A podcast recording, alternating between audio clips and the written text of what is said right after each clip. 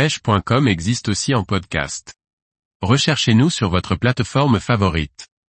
Road Building, réaliser un wrap Dragon Scale en quelques minutes. Par Thierry Sandrier. Comment réaliser un wrap Dragon Scale facilement lorsque l'on assemble soi-même sa canne? La dimension esthétique est importante. Le choix des éléments et des matériaux vont dans ce sens. Les ligatures sont l'étape à laquelle les road builders consacrent du temps. Les ligatures constituent la dernière étape lorsque l'on assemble une canne à pêche et bien souvent la plus longue. On commence souvent par maîtriser différents liserés, puis l'envie vient parfois de réaliser des wraps sur des grandes longueurs. Non seulement il y a un coup de main à prendre et le temps nécessaire est relativement long. Toutefois, il est possible de réaliser un wrap dragon scale, c'est-à-dire avec des écailles en relief, très simplement. Cela prend 5 minutes de plus que votre ligature habituelle. Voici donc, étape par étape, comment procéder. Pour débuter, vous devez vous munir d'un joint collant pour plaque de plâtre. Découpez alors une bande de 2 à 3 cm de large, puis coupez-la pour former un angle d'environ 60 degrés.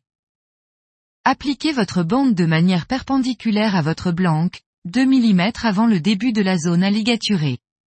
Ensuite, enroulez méticuleusement autour de votre blanque en veillant à aligner les carreaux.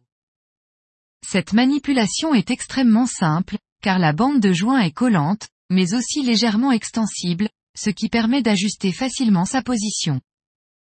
Une fois enroulé et collé jusqu'à la fin de la zone souhaitée, coupez délicatement à l'aide d'un cutter, perpendiculairement au blanc, la bande joint.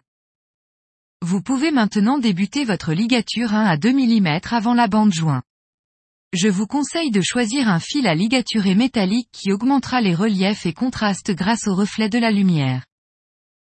Veillez à bien serrer vos spires pour monter facilement sur la bande de joint sans laisser de jour. Poursuivez en serrant les spires au fur et à mesure pour éviter d'avoir recours au brunissoir en fin de ligature.